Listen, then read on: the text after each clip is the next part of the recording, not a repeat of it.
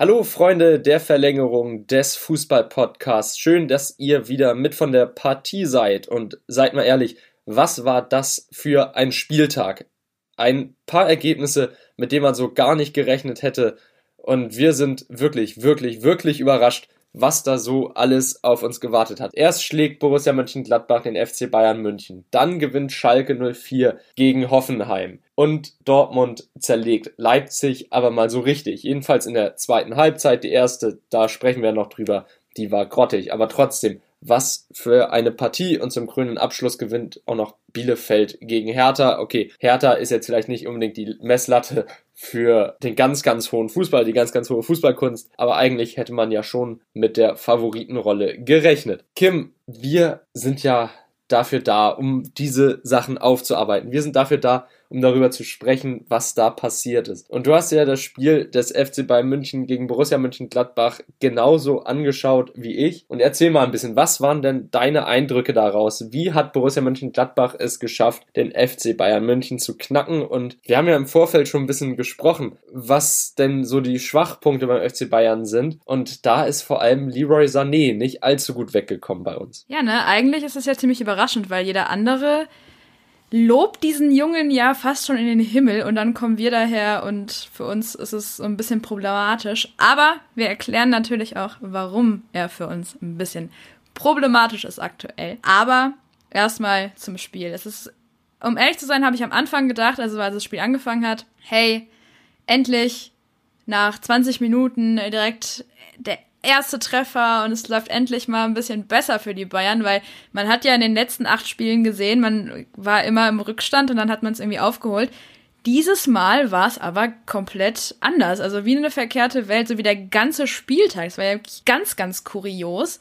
Und das Problem, was ich beim FC Bayern halt gesehen habe, ist, dass man diese Führung einfach nicht halten konnte und dann halt auch dummerweise zu viele Lücken gelassen hat. Man hat Fehlpässe gespielt, sei es jetzt einfach nur der Fehlpass von Süle, der dann halt auch das 3-2 dann zum Ergebnis gehabt. Und ja, du hast es perfekt angesprochen. Leroy Sané ist für mich nicht der beste Spieler des Spiels gewesen, denn ich mag lieber Spieler wie ein Serge Gnabry, der in die Lücke reingeht, der den Extrameter geht, der auch wirklich dann sieht, wo Not am Mann ist und dann halt auch hingeht und halt hilft. Und das sehe ich bei Leroy Sunny einfach überhaupt nicht. Dementsprechend ist mir das noch so ein bisschen, hm, was heißt schwierig, aber da ist noch Luft nach oben, sagen wir es mal so. Aber ich finde auch, dass diese Niederlage den Bayern auf jeden Fall sehr gut tut, damit man einfach vielleicht mal, ja, mal guckt, wie das, wie, wie, wie man fortfahren kann und dann auch einfach mal klarkommt, ganz äh, blöd gesagt. Aber ja, es ist im Endeffekt, ist es für mich eine anständige Niederlage gewesen und ein gutes Spiel von Borussia Mönchengladbach. Rose gewinnt gegen Lederhose, kann man so schön sagen. Aber ja, es ist halt schwierig gewesen, da gegen Gladbach anzukommen, ein Top-Spiel gemacht, war eine Wahnsinnsleistung und ich glaube, es wäre eigentlich für die Bayern-Verfolger perfekt gewesen, hätten sie es aber am Tag später nicht alle verbockt. Ja, das ist das richtige Stichwort. Verbocken ist es wirklich gewesen. Man hatte jetzt die Chance, die Tabellenführung zu übernehmen. Jedenfalls die Leipziger hatten die Gelegenheit dazu und prompt, ja, macht man große Ansagen. Drei Punkte sind schon mit eingerechnet gegen Borussia Dortmund. Jetzt mit einem neuen Trainer, mit Edin Terzic, der vielleicht nicht den schönsten und tollsten Fußball spielen lässt und attraktivsten, aber effektiv. Und man hat in Leipzig mal wieder gesehen, man unterschätzt die Gegner ganz gerne mal. Es war wieder so ein Spiel, in dem in der ersten Halbzeit erst gar nichts zusammenlief und in der zweiten Halbzeit, da drehte Borussia Dortmund dann mal auf und zeigte, was richtiger Fußball ist, was Dortmunder Fußball ist, was Fußball ist, der Spaß macht. Und Leipzig, da lief gar nichts mehr zusammen. Also offensiv war das dann ab Minute, lass es Minute 55 sein, ein Totalausfall auf Seiten der Messestädter. Dann kam dazu noch individuelle Stellungsfehler wie von Adams kurz vor dem Gegentor, kurz vor dem 1 zu 0 oder war es das 2 zu 0, weiß ich gerade nicht mehr. Auf jeden Fall wurde da die Seite geöffnet, Flanke in die Mitte, Haaland macht ihn rein, dann war es das 2 zu 0. Also man kann eigentlich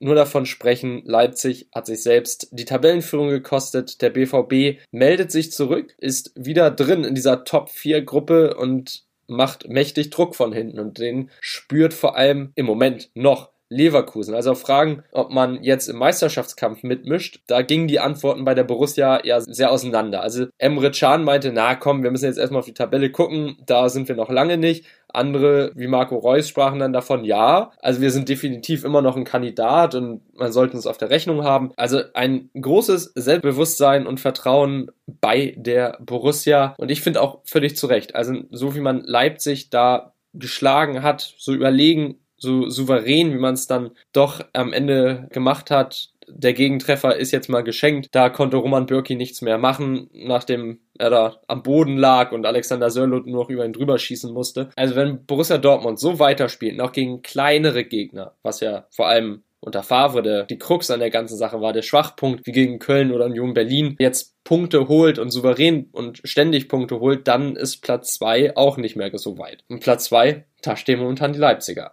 Also, es ist alles super eng da oben. Würdest du denn sagen, dass Dortmund sich mit diesem Sieg im Meisterschaftsrennen zurückgemeldet hat? Ich finde, wir sind da aktuell noch viel zu früh, um ansatzweise darüber zu sprechen, ob man jetzt in Dortmund schon über, über die Meisterschaft sprechen kann. Da braucht's noch ein bisschen. Also, ein Blick auf die Tabelle genügt ja fast schon, um zu sehen, dass man sich da halt wirklich noch zurückkämpfen muss. Und wenn man jetzt nicht gerade die Bayern ist, dann hat man da auf jeden Fall, ähm, ja, die, der, also wie gesagt, der Gegner schläft nicht. Der Gegner ist auch noch da und alle anderen wollen ja auch noch irgendwie die Bayern vom Thron stürzen. Die Leverkusener zum Beispiel, die Leipziger. Nur ich finde es halt weiterhin kurios, dass man auf einmal in Leipzig vergessen hat, Fußball zu spielen in der zweiten Halbzeit. Also du kannst einen, du kannst einen Erling Haaland nicht einfach so durchmaschinen lassen. Das ist irgendwie, es war so seltsam und auch kurios. Es war mir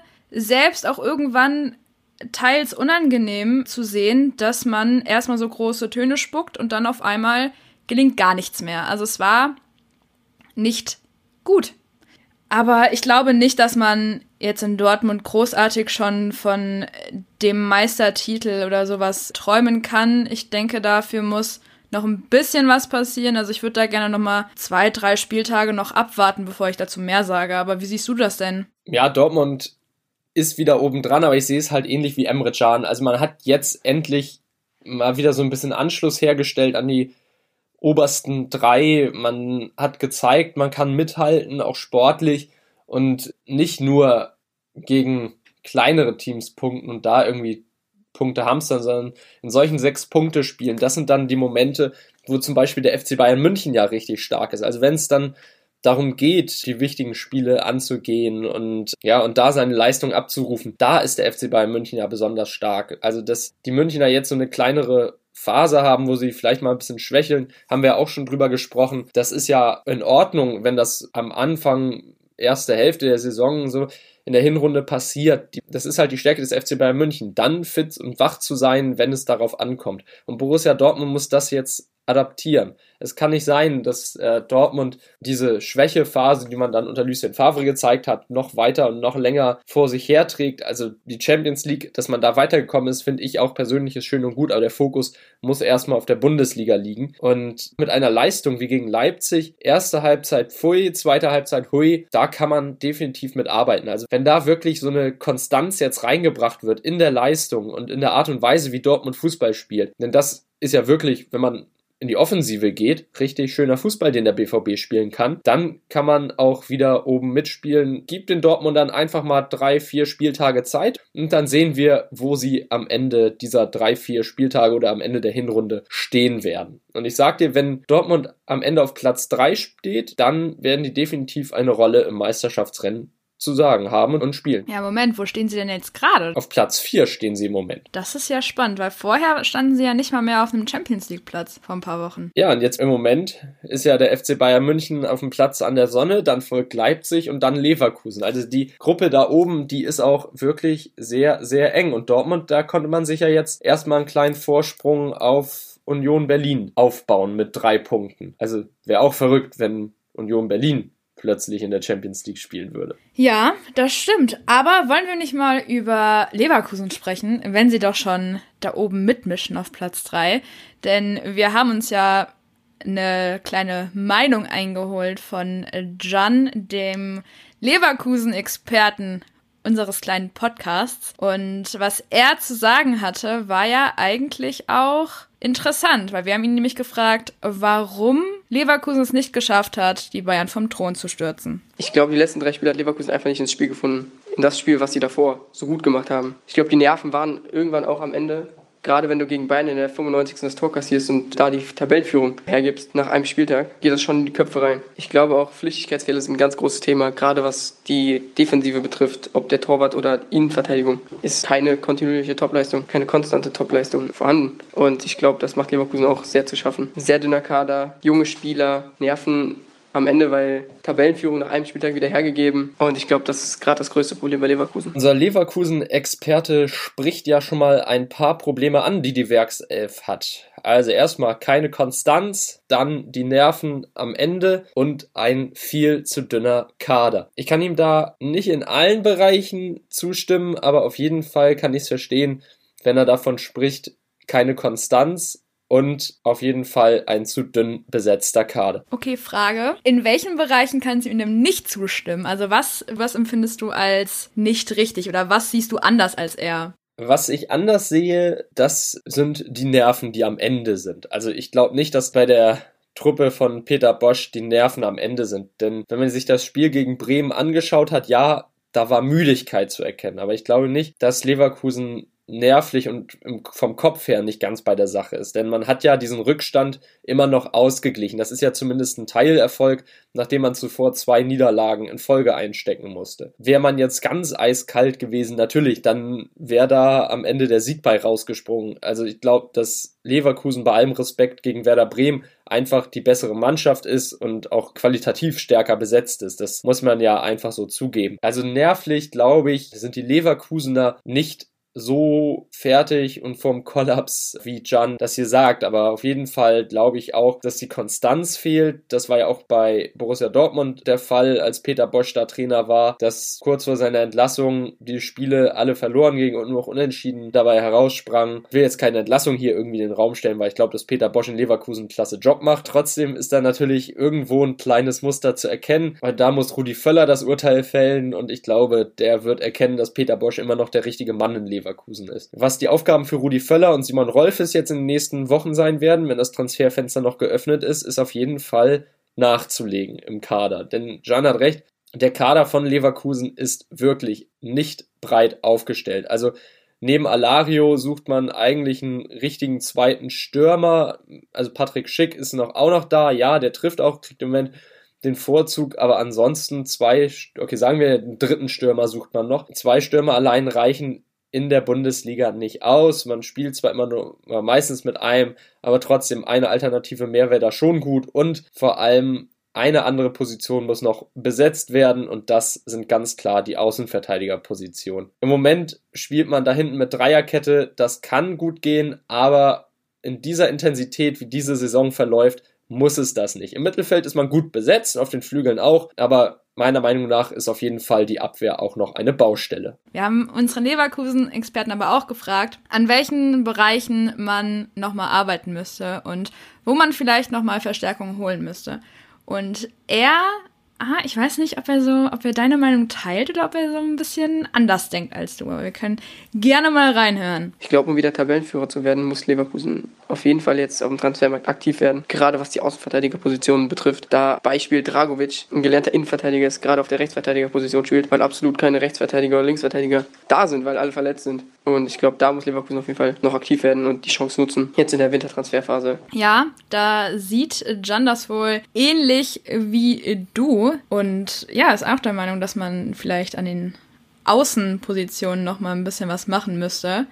Spannend auf jeden Fall. Es bleibt also abzusehen, was jetzt in der noch laufenden Transferperiode oder jetzt im Winter jetzt noch so alles passieren wird. Wir werden das auf jeden Fall, denke ich mal, im Auge behalten, oder? Ja, ich freue mich natürlich, wenn unser Experte mir hier zustimmt bei der ganzen Sache. Und auf jeden Fall werden wir das im Auge behalten. Der Transfermarkt ist ja geöffnet. Spielerwechsel werden stattfinden. Natürlich muss man Corona-bedingt gucken, ne? wozu sind die Clubs in der Lage, was auszugeben? Also welche Summe kann da investiert werden? Kann überhaupt was ausgegeben werden? Ich glaube zwar, dass Leverkusen immer noch ein bisschen Geld auf der Kante hat, aber trotzdem die riesen Neuverpflichtungen wird das nicht werden. Also ich glaube, es wäre nötig, wenn man noch einen stabilen Außenverteidiger holt, so ein, ein Routinier, der vielleicht ablösefrei irgendwo zu haben ist oder vielleicht dessen Vertrag nicht mehr allzu lange geht und dann holt man sich den relativ günstig. Aber trotzdem, unser Experte hat ja nur bestätigt, was wir beide von Leverkusen halten. Also dementsprechend möchte ich auch nochmal deine Meinung wissen. Meinst du, Leverkusen kann in dieser Saison den Coup schaffen und den Bayern die Meisterschaft abluchsen? Also ich bin da ehrlich gesagt skeptisch. Ja, also ich muss ehrlicherweise auch sagen, es ist für mich dieses selbe Phänomen wie Gladbach letztes Jahr. Denn da sind die Fohlen ja auch auf einmal ganz oben aufgetaucht, wo ich am Anfang gar nicht mit gerechnet habe und wo ich gar nicht wusste, wo die herkommen auf einmal. Aber sie waren dann da und genauso ist für mich Leverkusen auch auf einmal da. Also ich habe das ja schon mal in einer anderen Folge gesagt. Ich habe nicht damit gerechnet, dass Leverkusen überhaupt so anständig spielen kann nach dem Abgang von Kai Havertz. Und das ist für mich halt trotzdem eine Überraschung, eine positive Überraschung auf jeden Fall, aber ich glaube nicht, dass es halt jetzt schon für den Meistertitel reicht. Also ich glaube nicht, dass es für die Meisterschaft reicht. Ich glaube, das ist auch genauso wie bei den anderen Vereinen, mit den anderen Verfolgern. Sie liefern sich dann eine Verfolgungsjagd, aber ob das am Ende was wird, das hat auch wieder ganz viel mit den Nerven zu tun. Müdigkeit kommt da auch wieder mit ins Spiel. Also es wird schwierig, es wäre zu schaffen, aber was daraus jetzt letztendlich wird, das äh, bleibt abzusehen. Dementsprechend, ich glaube es, um ehrlich zu sein, nicht. Ich denke, dass wir denselben Verlauf haben wie jedes Jahr quasi, dass die Bayern jetzt gerade vielleicht schwächeln, aber dann in den heißen Phasen sind sie ja immer da, beziehungsweise haben sie dann immer eine gewisse Konstanz. Und das ist, glaube ich, das, was es auch ausmachen würde. Ich glaube, das ist das, was wir auch die nächsten Wochen wiedersehen werden, dass die Bayern jetzt gerade vielleicht ein paar Schwierigkeiten haben werden, aber dann weiterkommen oder das äh, wie, wie gewohnt weitermachen. Aber ich möchte mich in diesem Zuge auch erstmal bei unserem Leverkusen-Experten Jan bedanken für seine spontane Einschätzung. Und ja, wir freuen uns auf jeden Fall, mehr von ihm zu hören und werden auf jeden Fall auch weiter bei ihm nachhaken, würde ich sagen. Ja, da kann man gern die ein oder andere Sprachnachricht hier an uns noch schicken. Also wir sind ja immer offen dafür, dass wir irgendwie was bekommen. Und ja, sehe ich auch so, als Leverkusen hat diese Saison wirklich noch ein heftiges Programm vor sich. Man steht in der Europa League, man muss in der Bundesliga kämpfen, man steht jetzt noch demnächst im DFB-Pokal Eintracht Frankfurt gegenüber. Und dann soll auch noch der Kampf um die Meisterschaft gewonnen werden. Ah, bezweifle ich, vor allem wenn der Kader so dünn besetzt ist. Beim FC Bayern reden wir ja immer darüber, ob das ausreicht, weil der Kader da auch nur, ich glaube, 23 oder 24 Spieler umfasst, was für einen Bundesliga-Kader wirklich sehr, sehr wenig ist wenn jede Position eigentlich nur mit zwei Spielern besetzt ist. Aber trotzdem glaube ich nicht, dass Bayer Leverkusen da im Endeffekt diese richtige Breite hat. Also man hat die erste Elf und alles, was darüber hinausgeht, das ist halt nett und überdurchschnittlich, aber halt auch nicht herausragend. Und deshalb glaube ich nicht, dass es da über einen längeren Zeitraum hinweg Bayer Leverkusen, RB Leipzig, Borussia Dortmund oder dem FC Bayern München irgendwie gefährlich werden kann. Und ja, damit bleibt es dann beim alten Manko und beim alten Namen Vizekusen. Tut mir persönlich ein bisschen leid, aber man muss ja der Realität ins Auge sehen. Leverkusen ist eine starke Mannschaft, aber meiner Meinung nach halt einfach irgendwie ein Team, das immer so zwischen Platz 4 und Platz 6 umherpendelt und das ist auch völlig in Ordnung so und da kann das auch, ja, da können die auch ruhig bleiben. Also habe ich jetzt kein Problem mit und ich glaube, wenn man es realistisch einschätzt, in Leverkusen, dann ist das da auch eine ähnliche Sicht drauf. Ich weiß nicht, wenn wir am 30. oder 31. Spieltag Bayer Leverkusen eine Tabellenspitze haben mit zwei Punkten Vorsprung oder drei Punkten, wer weiß, was dann passiert. Diese Saison kann ja irgendwie alles möglich sein und irgendwie alles zustande kommen. Also wer hätte denn gedacht, dass der FC Bayern München jetzt schon so viele Gegentore schluckt wie noch nie zu diesem Zeitpunkt in einer Saison? Äh, wer hätte gedacht, dass der FC Bayern München nach 2 zu 0 Führung noch das Spiel aus der Hand gibt und drei Tore kassiert, zwei davon noch vor der Halbzeit. Also es ist einfach ein verrücktes Fußballjahr und von mir aus kann das gerne so weitergehen. Ich würde nochmal ganz gerne auf das Spiel am Freitag eingehen. Borussia Mönchengladbach gegen den FC Bayern München. Ja, ich weiß, ich habe es ja schon angesprochen, Leroy Sané, du hast gesagt, du möchtest lieber einen Spieler, der dann halt auch mal in die Lücken reingeht und sich dann den Ball erkämpft. Ich will so ein, ich will so einen Serge Gnabry haben, ja, so einen Serge Gnabry möchte ich haben. So, so einen zweiten Serge Gnabry, einen, einen, der da halt auch so die Lücke mitmacht und so, weil ich habe es dir ja schon vorhin erzählt. Wenn man mal Leroy Sané, also sorry, dass ich jetzt einfach, einfach losrede, aber ich habe einfach gerade das Bedürfnis, das nochmal zur Sprache zu bringen.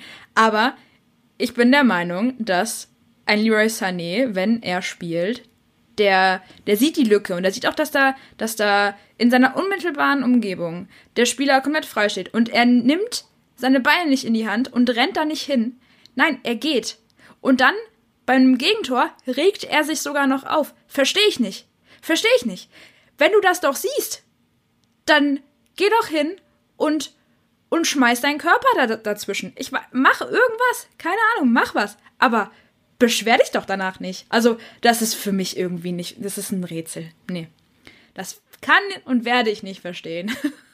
Ja, nach dem Gegentor zum 3 zu 2, da hat man ja im Fernsehen oder auf dem Bildschirm, je nachdem, wie ihr das geguckt habt, das Spiel, das Gesicht von Leroy Sané ganz groß gesehen, wie er den Kopf schüttelt bedient und in die Richtung des Tores guckt, auf den Boden spuckt, was ich ja sowieso immer eklig finde, aber einfach dasteht und seinen Teamkameraden jetzt die Schuld in die Schuhe schiebt.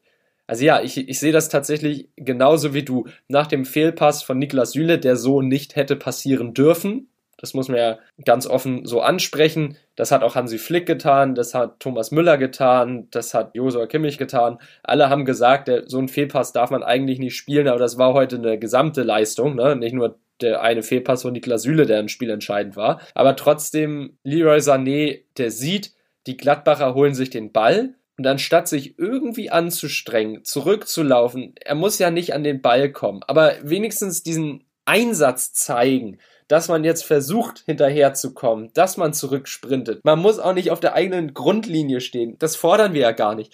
Aber einfach auch dieses, ja, einfach diese Einstellung zu entwickeln, ich, ich renne da jetzt hinterher, sei es nur darum, dass es darum geht, ein Zeichen zu setzen und meine Mitspieler hier zu pushen, als der Star, der er meint zu sein und der dann auch für den FC Bayern ist. Der hat ja heute Geburtstag und da haben die auch wieder einen Instagram Post rausgehauen mit gratis Beflockung vom Trikot für Sané, jeder, der sich das kauft, ne? Und wir können es halt nicht so ganz nachvollziehen. Also ja, der Junge, der hat Talent, der hat einen Namen, der war der Hoffnungsträger vor der WM 2018, wo er dann ja letztendlich nicht mitgekommen ist, weil er sich im Training nicht so viel Mühe gegeben hat, eine Nationalmannschaft. Und ich habe das Gefühl, genau diese Einstellung, die sehen wir jetzt auch beim FC Bayern München. Dieses, ich habe das meiste Geld gekostet, ich koste das meiste Geld immer noch und ich bringe euch die meisten Einnahmen, also kann ich machen, was ich will und alle anderen sind mir egal. Also so scheint das im Moment zu sein und ich weiß nicht, ob das nur meine Sicht auf die Dinge ist, aber es ist einfach nicht richtig, was Leroy Sané da zeigt und ich glaube, viele FC Bayern München Fans die werden uns da zustimmen. Ja, wir werden natürlich auch jemanden abkriegen, der sagt, Quatsch, was reden die denn da? Aber so wie Leroy Sané sich im Moment präsentiert, vor allem in der Rückwärtsbewegung, hatten sie Flick hat es ja auch schon angesprochen und kritisiert, das ist nicht tauglich für den FC Bayern München. Das ist einfach nicht das Niveau, das er auf den Platz bringen soll. Und ich finde auch, ein Serge Gnabry wäre dann in solchen Momenten viel besser geeignet. Es hat mich sowieso gewundert, warum Hansi Flick jetzt auf das Duo Sané und Douglas Costa setzt und nicht auf Coman und Sané. Also das ist für mich vielleicht auch eine Fehleinschätzung des Trainers gewesen, aber hinterher ist man ja immer schlauer. In dem Moment hat es vielleicht für einiges an Überraschung gesorgt. Ich will auch ganz kurz nochmal deutlich machen, dass wir hier nicht irgendwie einfach, weil es uns Spaß macht, einen Leroy Sané irgendwie jetzt zu Tode haten oder, weiß ich nicht, einfach strikt gegen ihn sind und alles, was er tut, kritisieren etc.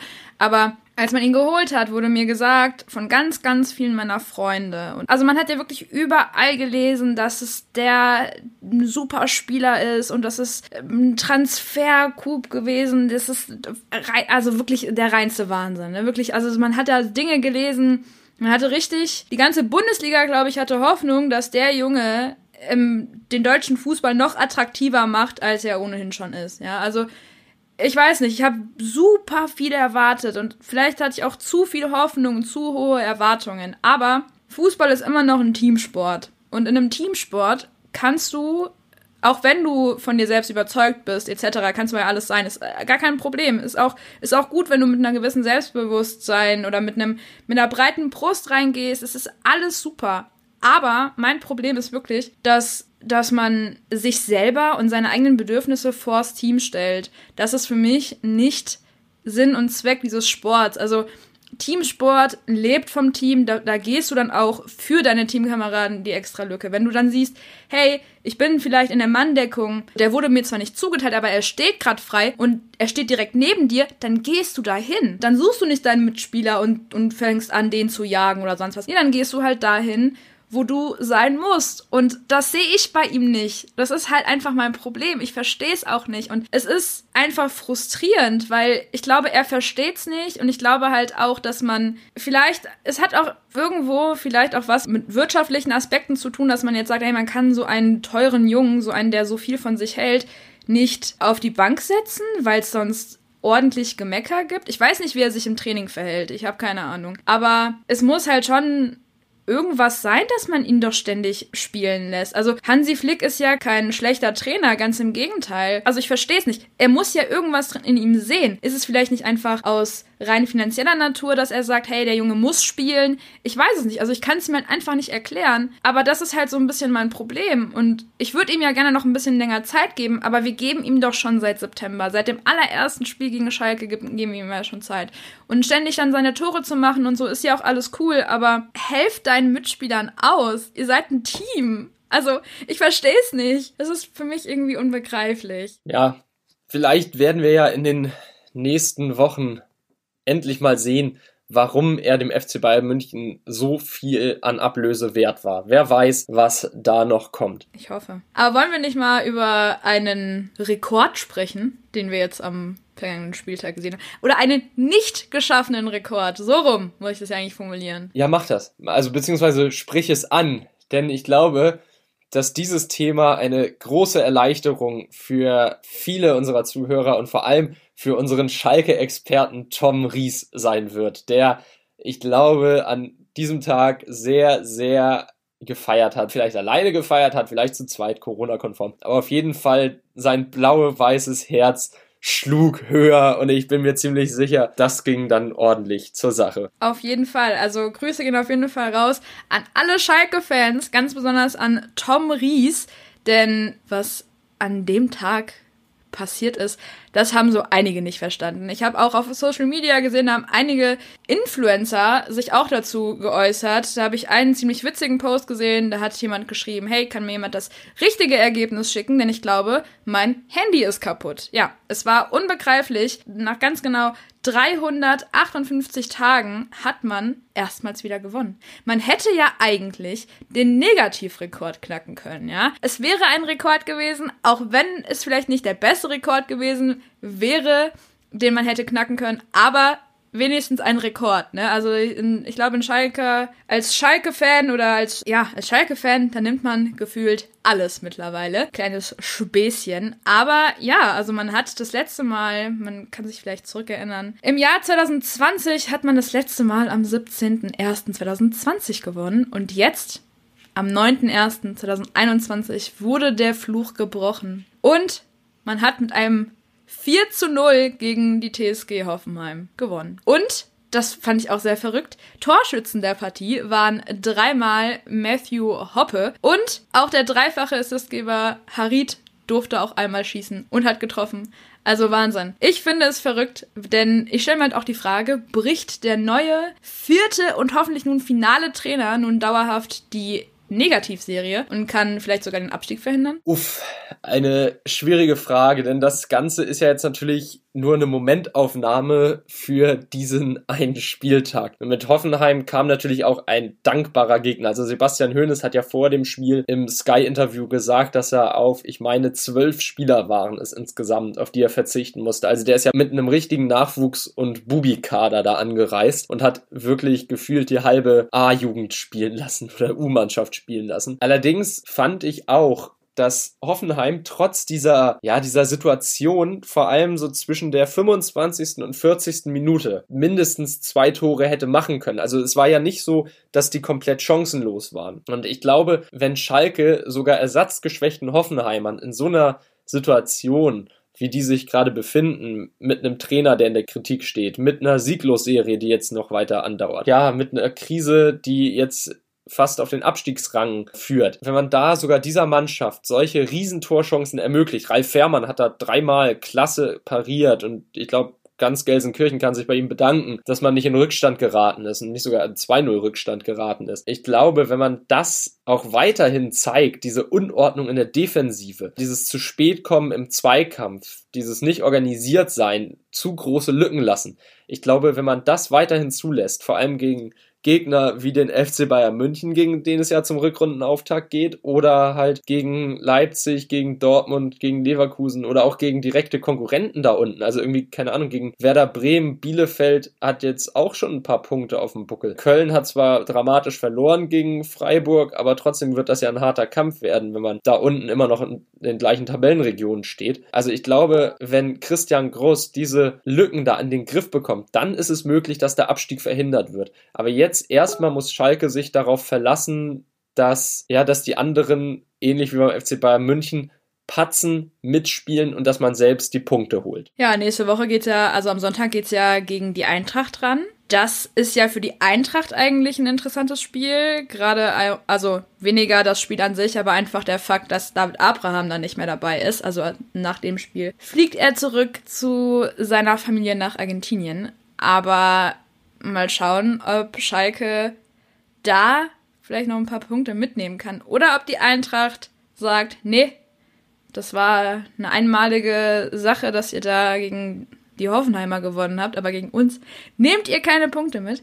Das ist interessant, aber ich finde es immer noch spannend. Wir haben ja die ganze Zeit darauf gewartet, dass irgendwann mal ein Sieg, dass es end endlich mal passiert in der Bundesliga, denn im DFB-Pokal hat man ja gewonnen. Aber ich will eigentlich auch nicht mehr zur Schalke sagen, denn wir haben eigentlich mehr als genug gesagt. Und ich möchte auch nichts provozieren, dass es halt am Ende dann diese Serie reißt oder dass das nicht mal zu einer Serie kommt. Deswegen ist es auf jeden Fall spannend und man freut sich auf jeden Fall auch für Schalke. Ja, man freut sich und ich finde auch mit Matthew Hoppe hat man endlich mal wieder eine Identifikationsfigur gefunden. Ich habe das ganze Spiel ja so ein bisschen verfolgt und auch auf Twitter, da gingen ja die Fans steil und es wurden schon die ersten Kommentare zu Raul äh, gezogen, nachdem er da Oliver Baumann so geschickt und gut überlupft hat. Warten wir die Entwicklung ab. Eile mit Weile. Geben wir dem Jungen die Zeit, die die er braucht. Also Schalke, würde ich auch sagen, hat von denen, die da unten drin stehen, von den Individualspielern her, mit einem Bentaleb, mit einem Harid, ja, Matthew Hoppe warte ich lieber noch ab. Das war jetzt ein Spiel. Ne? Ich gebe dem Jungen Zeit, soll er sich zeigen, soll er beweisen, was er kann und äh, seine Leistung bringen ein Ralf Fährmann oder so, die bewerte ich halt schon stärker als jetzt manche Spieler aus dem Kader von Mainz, Bielefeld oder seien es andere Konkurrenten, die da unten mit drin stehen. Also von daher, bei manchen habe ich halt die Hoffnung, dass die Schalke jetzt weiter nach oben tragen werden. Vor allem Harid, wenn der sich jetzt gefunden hat, drei Assists, ein Tor, ist ja schon eine Hausnummer und dementsprechend kann da hoffentlich, mit Sicherheit, klingt doof, aber kann da hoffentlich nachgelegt werden in den nächsten Wochen. Aber die Eintracht möchte natürlich verhindern, dass man jetzt das nächste Opfer des Schalke-Sturms wird und am Ende Schalke deshalb den Abstieg verhindern kann. Ja, bleiben wir mal kurz bei der Eintracht, denn äh, gefühlt war das ja die einzige Mannschaft, die nach Plan gespielt hat. Also der Spieltag war ja so verrückt, es ist ja irgendwie alles passiert, ne? Haben wir ja gerade alles besprochen. Rose schlägt Lederhose, dann Schalke gewinnt das erste Mal nach 358 Tagen. Und Leverkusen schafft es nicht, die Bayern irgendwie vom Thron zu stürzen. Genauso auch Leipzig nicht. Dortmund gewinnt. Es ist ja irgendwie alles ziemlich kurios gewesen, aber nur die Eintracht hat's halt zwar nur ein 2-0 gegen Mainz, aber das war ja irgendwie die einzige Mannschaft, wo man, wenn man gewettet hat, also jeder, der auf Tipico irgendwie einen Schein hatte und auf die Eintracht gesetzt hat, der hat wahrscheinlich was rausgeholt. Jeder andere, ja,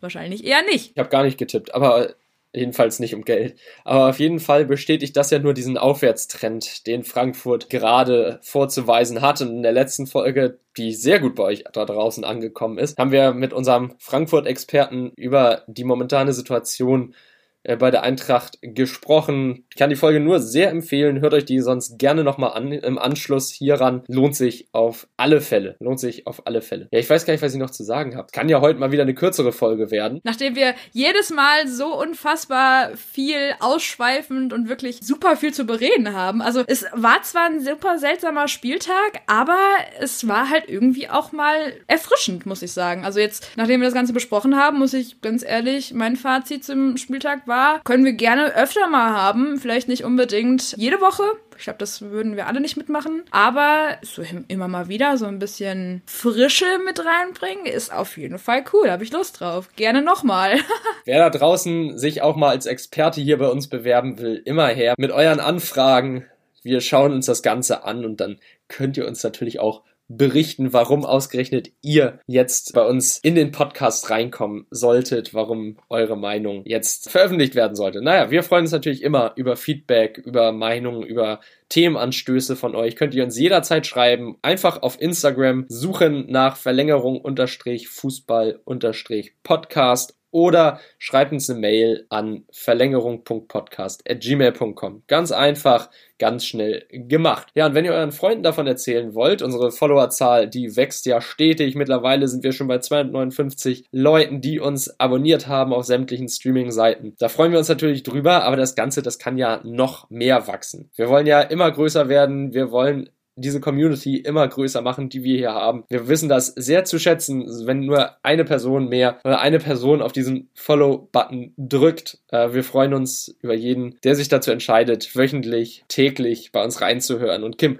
wo kann man uns denn überall hören, damit die Leute da draußen das auch nochmal wissen? Ich weiß, manche haben es bestimmt schon x-mal gehört, aber es geht ja darum, wer seinen Freunden davon berichten will, wer zum ersten Mal reinhört, damit man alle Möglichkeiten offen hat. Wir haben ja eben gerade schon unseren Instagram-Account besprochen besprochen. Und da ist auch ein Sammellink, wem das folgende gleich ein bisschen zu schnell geht, kann da gerne nochmal abchecken, wo wir überall vertreten sind und kann diesen Link vielleicht sogar kopieren und dann an seine Freunde weiterschicken. Also da sind euch jegliche Möglichkeiten geboten und auch gestellt. Aber wir sind auf Spotify, Deezer, Apple Podcast, Podigy, Google Podcast, wir sind bei Amazon, Audible. Ja, wo sind wir noch? Also wir sind, wie wir immer wieder in den Analytics feststellen, gefühlt auch auf anderen Seiten aktiv. Also zum Beispiel Overcast ist wohl auch was, wo wir vertreten sind. Sucht uns einfach mal, gibt's gerne auch bei Google ein und dann findet ihr uns auf jeden Fall. Und ja,